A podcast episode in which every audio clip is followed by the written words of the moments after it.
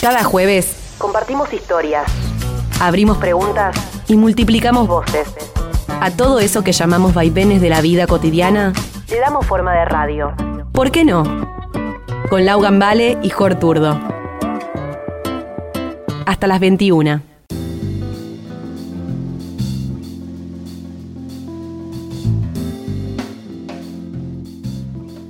Bueno, ahora es el momento, ahora es cuando vamos a hablar con la artista. La invitada de hoy es Paloma del Cerro, se encuentra en México a 5 horas de distancia y tuvimos una charla en estos días súper bonita. Ella lleva una década dedicada a componer y difundir música de raíz latinoamericana que invita profundamente al baile y a la reflexión. Es el sonido resultante de una vertiente muy innovadora y audaz del nuevo folclore argentino, en la que combina ritmos ancestrales con sonidos emergentes. Pero antes de dedicarse a la música, Paloma trabajó como productora en cine y publicidad. Y eso, bueno, parece haber quedado ya en otra vida. La historia de sus inicios como artista cuenta que fue un coplero del norte argentino quien la bautizó poniendo el apellido del Cerro. Y desde entonces, Paloma decidió dejar ese apellido porque se siente muy representada en la cosmovisión del mundo andino. Bueno, bienvenida Paloma, te escuchamos a vos en primera persona. Sí, es, el nombre lo recibí como un mensaje del Gran Espíritu que vino alguien y me dijo, tú deberías llamarte Paloma del Cerro. Y me resonó y lo tomé. Me, pareció muy bonito que venga así. Sí, así como la cosmovisión eh, andina, eh, he tenido el placer de, de viajar, conocer y también ahora acá en México me está tocando conocer estas tierras y, y creo que más que la cosmovisión andina es la cosmovisión de la gente de la tierra. ¿no? Acá también es muy bonito escuchar eh, a la gente de Chiapas y a la gente del conocimiento, a los abuelos, cómo, cómo respetarnos, cómo caminar en esta vida, cómo, cómo, cómo hacer, cómo vivir en armonía y en felicidad. El poder transformador y sanador del canto es algo que está muy presente en tus canciones. Y más de una vez te escuchamos decir que cantás porque te hace bien. Así es simple y profundo. Bueno, igualmente quiero saber qué es para vos el canto y, y cuál es tu máximo deseo a través de la música. El canto siempre estuvo en nuestra humanidad, de las épocas muy antiguas. El hombre se, se juntaba a celebrar, a, a reunirse en frente de un fuego, en círculo, y, mm, y a unir, a unir las voces. Eso genera cantar. Entonces sí, mi intención cuando armo canciones que sean pegadizas, que sean simples de aprender, que las puedan cantar niños, adultos, abuelos y mm, como dice la pregunta, simpleza profunda. Hablemos de tus discos y de la esencia de cada uno de ellos. Primero llega a gozar hasta que me ausente en 2011. Después llega Para Bien en 2015 y el más reciente que es Ama, que se editó en el 2019. Bueno, ¿cuáles fueron las distintas motivaciones que te fueron impulsando en el armado de cada uno de ellos? Y bueno, si es posible sintetizarlas, aunque yo sé que es una tarea difícil la que te pido, pero confío en que es una herramienta realmente poderosa para que la o el oyente que aún no conoce tu recorrido lo sienta como, como una invitación para escucharte.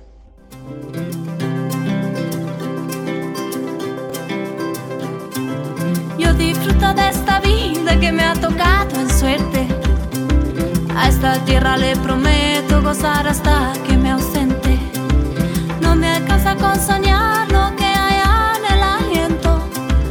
Va a soñar con otra vida, cierro los ojos, un intento. ¿Cómo sintetizar? Porque es un- una experiencia de vida, un momento. Eh, gozar hasta que me ausente tiene que ver con un quiebre de mi vida así muy profundo, de, soltar lo, lo conocido eh, y confiar, confiar en mi camino, confiar en que, en que tenía ganas de cantar y que ya no, no trabajar así para un sistema tan, tan así, tan bestia, tan... Sentía que mis horas en esta, en esta tierra tenían que dedicarse a otra cosa. Bueno, y tomé la fuerza y hacia allá fui. a gozar hasta que me ausente. Es un, un lema que me canto todos los días eh, y me recuerdo. Todas las canciones que escribo, que canto, que recopilo, tienen, me las tengo que cantar primero a mí. De hecho, hay canciones de recopilaciones tradicionales de Leda Valladares, que, anónimas, que me he tomado el atrevimiento hasta de cambiarles o sacar estrofas que, que no me resonaban, ¿no? de amores mal pagos, de de formas que alegremente ya caducaron, que quedaron así como, y que son vestigios de, la conquista, ¿no? Así creo que nos conquistaron el corazón, la forma de amar, la forma de pensar. En el primer disco y en el segundo disco no hice un tema hacia la minería, en el segundo hacia el, nos habla el maíz, ¿no? Como el hombre y la agricultura.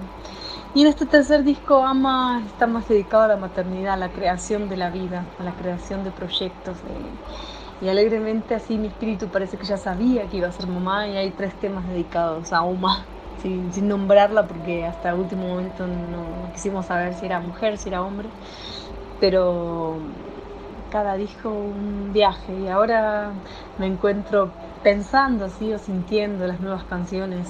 Eh, sí, sigo pensando en formato disco, me encanta como tomar un tema y ir hacia él. Me gusta mm, eso, estudiar en, los artistas contemporáneos y también, eh, no sé, en el segundo disco está Macedonio Fernández, Atahualpa Yupanqui, buscar esas joyas que están, que, tiene la tierra y poder este, resignificarlas, darles otro beat para que también los jóvenes de esta época las puedan como aprovechar, eh, recordar, descubrir.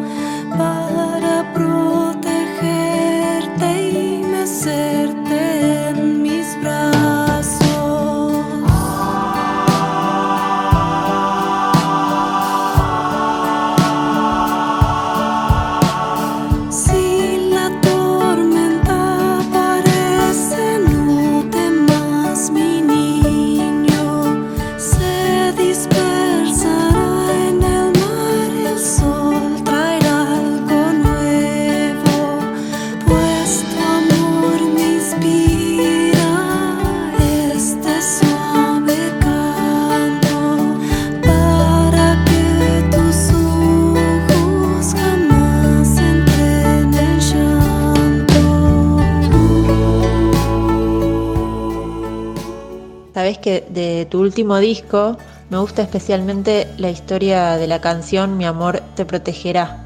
Sé que fue creada en conjunto con Cauca, que es la Casa de la Cultura de la Calle, que es, para quienes no conocen, una asociación civil sin fines de lucro que fue fundada por Gastón Pauls y que busca la reinserción social de niñez y adolescentes que están en situación de vulnerabilidad a través del arte. Bueno, ¿cómo resultó esa creación en conjunto?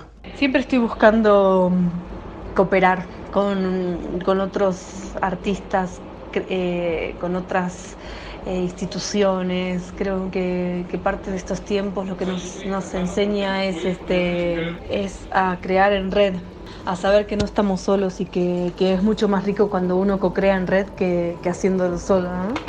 Siempre el mensaje que, me inspira es el mensaje universal, no, no algo personal, sino este, algo que atraviesa la humanidad entera. Y mi amor te protegerá esas, todas esas almitas que están llegando y, cómo vino, ¿no? Escrito de una niña que no tiene mamá ni papá y, escribió tan belleza, así tan profunda. Bueno, antes mencionabas la, importancia de, crear en red. Otra de las creaciones en red, en este caso en círculo, eh, ocurre en los círculos de mujeres. Esa energía que se gesta y que resulta tan potente. Bueno, sabemos que vos participás y participaste de diversos círculos. Queríamos conocer en qué reside para vos la importancia la fuerza de este tipo de encuentros. En estos tiempos en donde la mujer em, va recobrando su fuerza, em, siento que es, muy sano que nos juntemos en círculos, en, si bien es, este trabajo es para que luego podamos hacer círculos mixtos, pero se ha metido este sistema tan feo entre nosotras en competencias, en, en desvalorarnos, entonces, cuando uno se sienta en círculo, somos todas iguales y nos damos cuenta que todas estamos sanando algo, mirando con profundidad, eh, inspirándonos en la belleza de, una de la otra, de, sus talentos, de compartir saberes. Entonces, eh, sí siento que es, que es bueno ir a un, círculo que esté bien guiado, que donde, donde pueda una eso manifestarse, eh, explorar y, crecer. Muchas gracias por este rato de charla. Estuvimos conversando con Paloma del Cerro y con esta última pregunta nos despedimos. Esperamos vernos en Argentina en algún momento. Básicamente queremos saber cómo estás viviendo la cuarentena en México, que es el lugar donde ahora vivís, y si ¿Tuviste algún nuevo aprendizaje que quieras compartirnos? Con respecto a estos tiempos, em, siento que, bueno, tengo muchas visiones, ¿no? Como em, la primera era que, que, bueno, que a veces parar nos ayuda a reconectar con lo que verdaderamente queremos hacer, ¿no? Y darnos cuenta que a veces uno puede este, vivir sin, ¿no? y, romper la inercia de lo que eso a veces nos ata, como eh, levantarnos todos los días a una hora que uno no quiere, volver a la hora que uno no quiere, tomarse el subte que no quiere, este, y hacer un montón de cosas que no quiere. Entonces, por un lado, a veces cuando te, se te impone de afuera romper con toda esa estructura, a veces eh, uno puede ver otra luz, ¿no? aunque duela, porque es como romper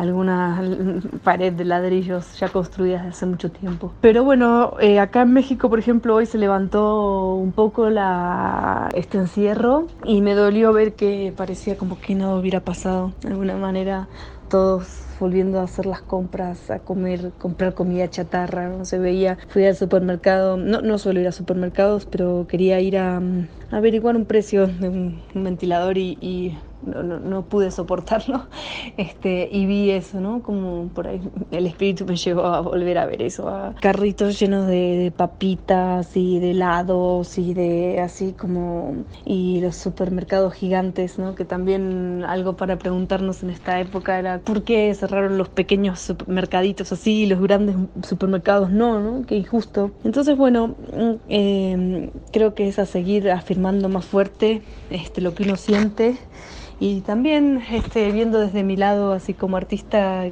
como mucha gente me, consulta, me cuenta de, sus tránsitos y yo feliz de acompañarlos, de, decirles que, sí, que esto es un gran sueño, es un sueño. Entonces es importante que soñemos lindo, con fuerza, con, con abundancia, con, con belleza. Y reducir, reducir un montón de cosas que no precisamos de, de, todo, en todos los ámbitos, ¿no? Desde, va desde la botellita de agua, desde los pañales eh, de tela, este, las bolsitas de nylon, ¿no? Todo, toda esa conciencia eh, nos hace más profundos, ¿no? Cuando, si uno va a comprar un agua mineral, este, no solamente compra la botellita, sino compra eh, también una, no importarle las siguientes generaciones, no importar que el agua se no importar que haya empresas que secan pozos, ¿no? Todo eso es cuando uno compra la botellita. Este, y bueno, y lo mismo con cuando uno eh, trae hijos al mundo con conciencia o, sin y, tira alrededor de 40 pañales descartables cada 15 días, sí, más o menos, no sé si esa es la cuenta o más. Es fuerte, ¿no? Porque está hablando de que hay algo que, que es descartable, que se tira y no importa dónde. Y bueno, entonces creo que es momento así como, como repensar todas estas cosas y pensar en, no en la generación de nuestros hijos, en la de nuestros bisnietos, tataranietos, ¿no? Este, porque ellos también merecen vivir en un mundo armónico, en paz, con naturaleza, porque ahí es donde está la, la verdad, donde realmente está la vida, donde uno puede apreciar los ciclos de esta belleza en la que estamos inmersos. Muchas gracias por la entrevista. Aquí les mandamos mucho cariño desde este hermoso núcleo, desde esta eh, hermosa posibilidad de crear vida, de, así, de, de ser mamá. Muchas gracias.